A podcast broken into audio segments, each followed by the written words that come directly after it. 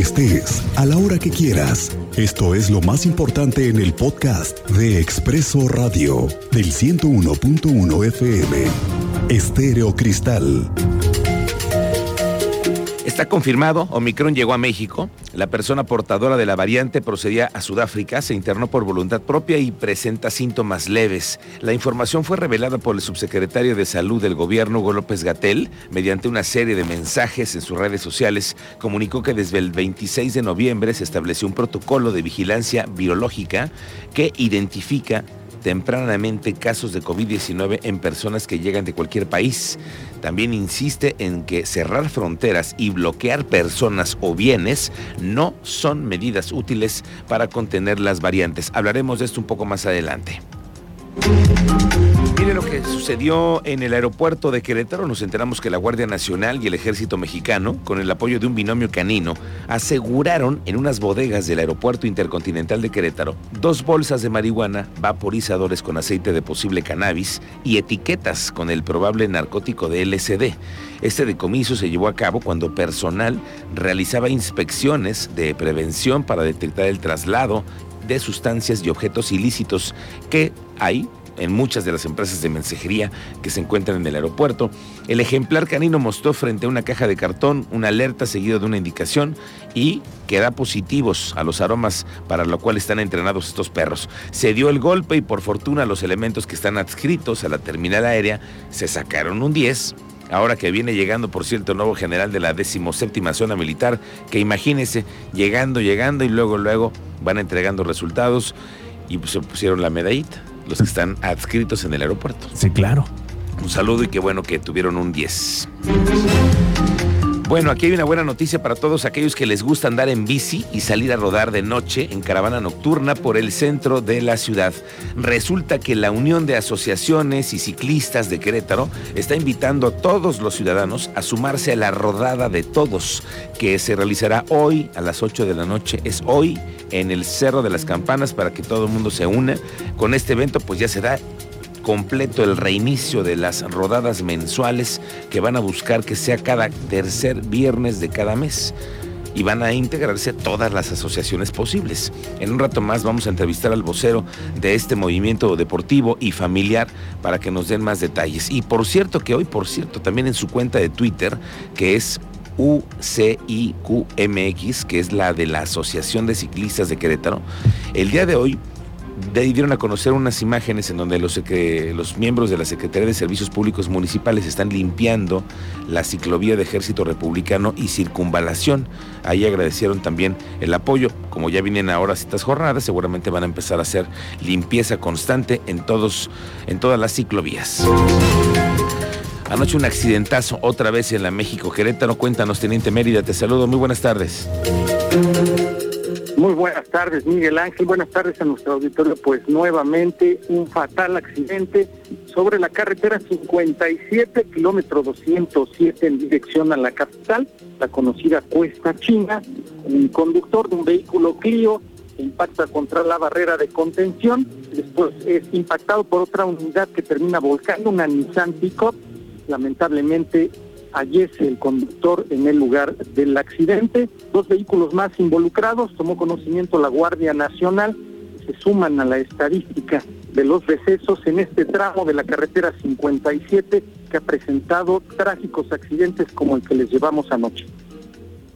Bien, estamos pendientes más adelante contigo para que podamos ampliar esta información, Teniente Mérida. Oiga, pues que no es fácil ganar Querétaro, dice la delegada del Comité Ejecutivo Nacional de Morena para los gobiernos municipales, Dolores Padierna, que está de visita este viernes aquí en Querétaro. Vino a conocer a los diversos morenistas que militan en Querétaro y que después de la elección pasada, en donde perdieron casi todo aquí en Querétaro, bueno, pues hoy estuvo acompañada de Ofelia del Castillo, la alcaldesa de Arroyo Seco, que se vino desde su municipio a un evento de grilla de Morena, porque ella es de Arroyo Seco. Y bueno, esto fue lo que dijo Dolores Padierna. Principales adversarios, no es fácil ganar Querétaro, pero lo vamos a ganar. Estoy absolutamente segura que con la estrategia nueva que hemos pensado, Hoy ha comenzado la colocación del nacimiento monumental en el Jardín Cenea. Ya están por concluir los trabajos, el cual representa los diferentes pasajes de la Biblia.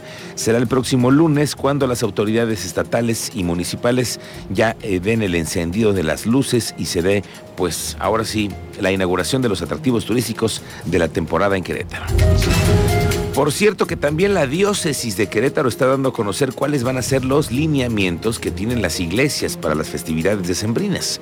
Y estos contemplan, fíjese, aforos máximos a las misas de 85% verbenas sin castillos de pirotecnia ni posadas parroquiales en la calle y tampoco por barrio. Eso es lo que está pidiendo la diócesis de Querétaro. Lo anunció el vocero y vicario de la diócesis Martín Lara, quien llamó a todos los párrocos y fieles católicos a acatar las medidas y evitar contagios de COVID.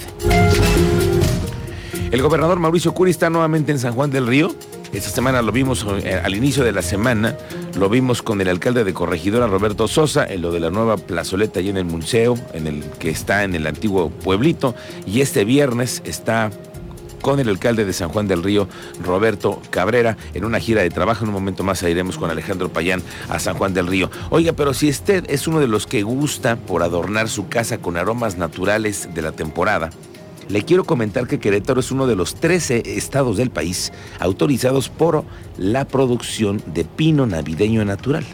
Esta la autorización le da la Comisión Nacional Forestal y las tres autorizaciones se dieron en Amealco. La lista la tenemos aquí por si usted la quiere conocer. También la encuentra usted en la liga de Conafor en la página de internet. Regresamos contigo Alejandro Payán. Cuéntanos, en San Juan del Río es el gobernador.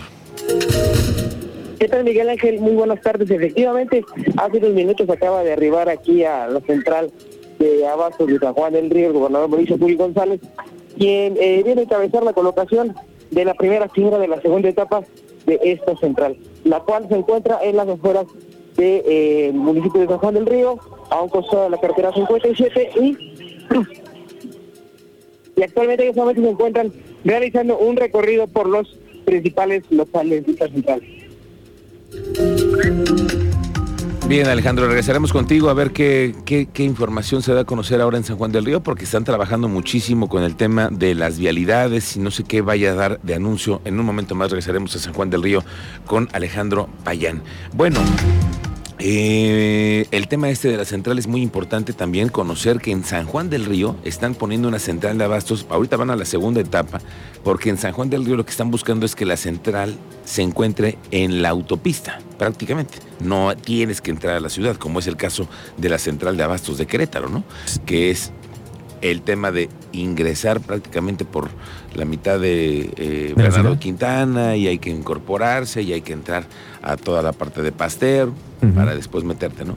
Es más complicado también para el transporte. Esto va a ser más eficiente a ese central de San Juan del Río porque va a ser más rápido, va a ser más dinámica la forma que lleven eso. Aunque también será importante ver cómo estará el flujo a ciertas horas. Es que por una parte va a potencializar probablemente el comercio de la propia central, pero vamos a ver cómo podría afectarse una de las vías arterias en este país más complicadas. Creo que también ahí tienen que ponerle el ojo a eso, porque de 3 de la mañana que comienza la llegada de los trailers y de todos los comerciantes que vienen de muchas partes del país a traer todos sus productos, tres y media, 4 de la mañana los empezamos a ver y entonces podría ser, una línea ahí.